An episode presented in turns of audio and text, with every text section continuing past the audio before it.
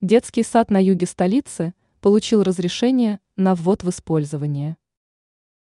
В Москве уделяют большое внимание не только строительству домов, но и развитию социальной инфраструктуры в целом. Речь пойдет о предстоящем появлении нового детского сада.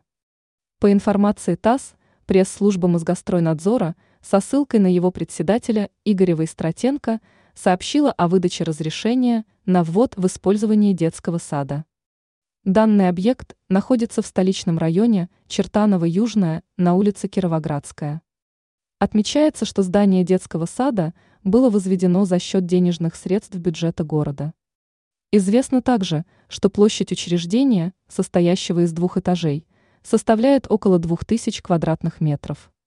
Кроме того, оно рассчитано на размещение пяти групповых ячеек, включающих в себя зоны для сна и игр, место для принятия пищи, а также раздевалки.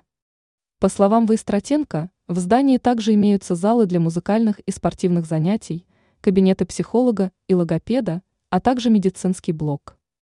Он добавил, что дошкольное учреждение приспособлено для инклюзивного образования.